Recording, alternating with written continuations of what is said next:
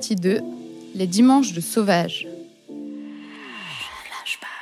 Comment tu lis ces soft skills à des enjeux business Hmm. Bonne question. Euh, je pense que c'est difficile de les de les comment dire de les KPIiser en fait sincèrement. Je pense qu'ils vont avoir un impact pour moi nécessaire sur la manière dont on effectue son travail. Euh, c'est difficile de quantifier des résultats, même si après tu peux euh, challenger les gens sur leur créativité, sur sur leur euh, sur leur productivité, sur sur leur agilité. Mais je pense que c'est euh, au cœur du business. Mais je sais pas s'il faudrait mettre des KPI dessus. Je pense que c'est vraiment un accompagnement qui te permet de, de, de faire ton chemin ensuite. Parce que ce qui est marrant dans ton parcours, c'est que tu as commencé par le business, justement. Mm. Aujourd'hui, tu, tu parles de culture, tu parles aussi de marque, on parlera peut-être Mm. plus de ton emploi Mm. précis tout à l'heure, mais tu as commencé par le business. Tu as été directrice export, t'as été... euh, Mm. C'était quoi ces années pour toi? S'il y avait une, il y avait un, une, dis- une différence entre ce que tu souhaitais faire et ce que tu faisais, ou est-ce que vraiment tu étais aligné aussi à ce moment-là? Euh, Je crois que j'ai toujours été vraiment alignée en fait. Ouais. Et je trouve que, euh, et ça en vient de manière plus macro au rôle des entreprises aujourd'hui, je pense que euh, c'est important d'avoir les pieds sur terre hein, et la tête dans les nuages, hein, c'est bien. Mais moi qui avais fait des études plutôt littéraires Mhm. et culturelles ou politiques, euh, j'avais besoin, je crois, de cet ancrage euh, très concret dans le monde de l'entreprise pour comprendre euh, comment ça fonctionne et tout. Euh, il y a mon premier job, je n'étais pas forcément alignée justement en termes de valeur, donc je suis partie assez vite hein, parce que euh, je sentais que j'avais d'autres choses à réaliser et que je ne trouverais pas ma place ici. Mais pour le reste de mon parcours, j'ai toujours été à fond dans mes jobs. Euh, J'adore la phrase de Confucius qui dit Trouve un travail que tu aimes et tu n'auras pas à travailler un seul jour de ta vie. Moi, sincèrement, je, je, alors, je travaille énormément, mais en même temps, je m'amuse énormément. C'est vraiment work hard, play hard. Et, euh, et, et je pense que c'est important d'avoir les pieds sur terre. Aujourd'hui, il y a beaucoup, beaucoup de gens qui sont en, transition. J'entends plein de, de, femmes, notamment, me dire bah, Moi, je veux devenir prof de yoga, euh, coach ou quoi.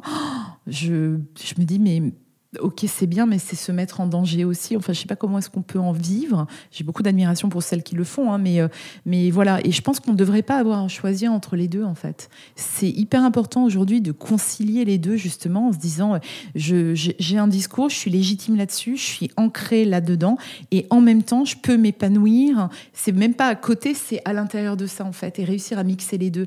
Et je pense que le monde avance très, très vite. Pour les femmes, ces dernières années, ces dernières dizaines d'années, ont accéléré les choses. Les hommes, ils ont toujours fait plein de choses à la fois. Avoir une carrière euh, politique, euh, papa, être papa, euh, carrière business, etc. Et ça posait pas de questions. Et aujourd'hui, les femmes, elles commencent à le faire et ça paraît encore nouveau. Mais moi, je revendique le droit d'être directrice de la marque chez Nature et Découverte et je suis à 150% dans mon job. Être à la fois euh, ben, directrice de la School of Life et fondatrice de la School of Life Paris et être à fond dedans et en même temps être prof à Sciences Po, membre de plusieurs conseils d'administration, euh, avoir des activités associatives. Je pense qu'on peut tout faire si on reste sur cette, euh, même ligne, cet alignement de valeurs, de vision et d'envie. J'ai toujours autant d'appétit pour ce que je fais. Et pour revenir à ma question, comment la directrice export a lié euh, l'export, le business, Mm. à sa passion culture, à sa passion... Ben, j'ai j'ai travaillé, quand je travaillais dans la mode et luxe, je travaillais pour des très belles maisons. Ouais. Euh, directrice export de Fratelli Rossetti, c'est encore une des rares maisons familiales où euh, les Rossetti, les trois frères Rossetti, sont aux rênes de la boîte. Et en fait, j'avais énormément d'émotions. Alors déjà, j'adorais le coffre-fort, le coffre-fort au pot, en fait, qui sentait le cuir et tout. Moi, j'adore ça. PEAU. Et euh, quoi? Les pots PEAU. Oui, les pots Oui, PEAX. Euh, et, et de voir des gens en Italie, à Parabiago, au fin fond de la Lombardie, faire les chaussures à la main, découper les semelles encore à la main et les coudre, et ensuite les en magasin. Enfin, je trouve ça hallucinant. On le voit pas assez. Et du coup, euh, c'était cette émotion de euh, et cet hommage à l'artisanat finalement euh, qui, qui se perd beaucoup hein, en Europe, enfin qui revient dernièrement, mais c'est encore assez niche. Et, et j'ai toujours été passionnée par tout ce que je faisais. Comment est-ce qu'on fait vivre une marque? À Dubaï, je travaillais pour Chaloub, hein, qui est un groupe formidable, et je représentais les marques Chanel, Ralph Lauren, Fratelli Rossetti, Tod's, euh, Valentino, et compagnie. Et c'était vraiment ce côté euh, culturel, rayonnement Mhm. euh, culturel de la France, de l'Italie, de voilà. Et euh, cet héritage aussi, parce que c'est des marques qui chacune ont un héritage, et ce côté artisanat qui moi m'intéressait. Je crois que j'aurais pas pu travailler pour une enseigne de fast fashion. Oui. J'en porte pas déjà, mais ça, ça m'aurait pas trop intéressé. Euh, mais du coup, j'ai trouvé mon compte et, et j'étais euh, à 100% dans mes jobs aussi. Est-ce qu'il y a des moments où tu te reposes la question de trouver ton compte ou pas Hmm Comment tu te poses cette question d'ailleurs Bah, je pense que bah, déjà, il faut s'écouter, apprendre à s'écouter, euh, faire des petits check-up réguliers. Alors moi, j'essaye euh, tous les week-ends de prendre, j'appelle ça mon week-end de sauvage, mon dimanche de sauvage, où je prévois rien et je passe un dimanche euh, off. C'est-à-dire, euh, j'appelle personne, je vois personne. Si j'ai envie au dernier moment de voir une amie ou d'aller voir un musée, je le fais, enfin, dans le dans l'ancien monde, quand les musées étaient encore ouverts. Mais, euh, mais en fait, c'est euh, sentir si on est encore aligné. S'il n'y a pas un truc comme ça qui nous, qui nous démange et se dire mais d'où ça vient et pourquoi Est-ce que c'est simplement une conversation avec un collègue qui est mal passée Est-ce que c'est le sentiment de ne pas avoir été comprise euh, lors d'une présentation ou quoi? Est-ce que c'est euh, mes valeurs qui sont heurtées par un truc et dans ce cas je le sens pas et, et creuser Mais je pense qu'on devrait sans cesse vraiment essayer de d'écouter.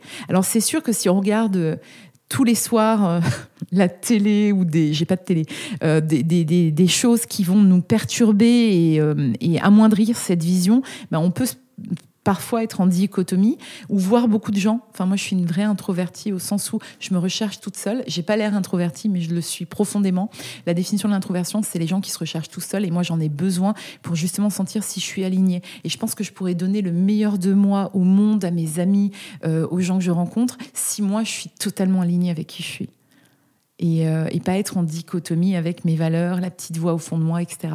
Donc ces check-ups, c'est pas une fois par an au moment des vacances. Je pense que c'est sans cesse être toujours à l'écoute, attentive à cette petite voix, cette petite voix qu'on a tous.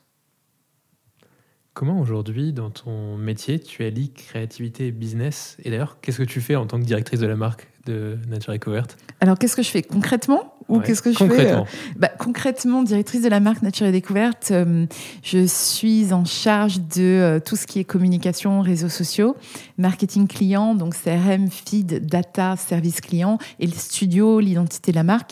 Et euh, je mène les chantiers raison d'être, mission, Bicorp, etc. Et tout ce qui est engagement, voilà. Et euh, c'était quoi le reste de la question Comment tu allies euh, créativité? D'ailleurs, c'est très. Comment tu allies créativité et business? Et euh, c'est intéressant de voir que tu peux avoir à la fois le studio, l'image, et la data, la data euh, Carrément. marketing relationnel. Euh, comment j'allie créativité et business? C'est une bonne question parce qu'en fait, je pense que je le fais, mais sans m'en rendre compte. Ouais. C'est-à-dire que euh, j'aime bien l'expression qui dit if you, know the, if you know the rules, you miss all the fun. Donc en fait, c'est important d'être expert et de bien comprendre ce qu'on fait pour justement se dire alors nous, on a chez Nature Découverte, on a peut-être moins de moyens que des grands groupes ou quoi, et se dire bah du coup, tu es obligé d'être un peu plus malin. Et je crois que la créativité, et ça, je l'ai je l'ai notamment appris ou vu en exergue quand je travaillais, quand je collaborais avec My Little Paris, pour lesquels j'étais consultant pendant une dizaine d'années, qui est une boîte formidable, qui avait été montée par ma meilleure amie qui s'appelle Fanny comme moi, euh, et qui aujourd'hui euh, est, euh, est menée par, par Céline, qui est la CEO et Anne-Flore. Céline était encore à la maison hier soir, pas plus tard qu'hier soir. Et en fait, je crois que My Little, elles ont réussi, au-delà de créer une super aventure entrepreneuriale, c'est vraiment d'infuser la créativité dans tout ce qu'ils font et de sans cesse se renouveler. Et ça, je crois que maintenant, c'est dans mon ADN. Et du coup, chez Nature, c'est euh, OK, tu as le plan CRM, bon, bah, tu as les marronniers, tu as les inévitables, faut parler de la Saint-Valentin. Ça nous amuse pas forcément au Mhm. moment de la Saint-Valentin, mais on se dit comment est-ce qu'on peut attaquer ce sujet de manière différente? Euh, tu as les collections, donc évidemment, il faut les suivre, mais c'est sans cesse comment est-ce qu'on peut renouveler ça, même quand on fait un email qui euh, va promouvoir la nouvelle collection autour de, de là, c'est se nourrir, la nouvelle collection. Bah, comment est-ce qu'on peut en parler différemment? Donc, par exemple, aujourd'hui, en CRM, aujourd'hui, vendredi euh, 5 mars, je crois, Ouais. on envoie une newsletter qui a un manifeste hein, sur le bien manger, sur se nourrir. Il y a zéro produit dedans. C'est prendre des risques aussi. Hein. Il y a zéro produit, donc ma newsletter, elle va pas forcément convertir directement sur euh, du trafic vers le site internet et des commandes vers le site internet. Bon, plus de la moitié des magasins étant fermés, mais en revanche, pour nous, c'est important de le dire et de faire passer ce manifeste qu'on a écrit à six mains et qui est sur euh, se nourrir ben, local. Il est hors de question de donner des leçons, mais juste partager notre vision et en disant à, à nos lecteurs, et on espère que vous partagez cette vision là aussi.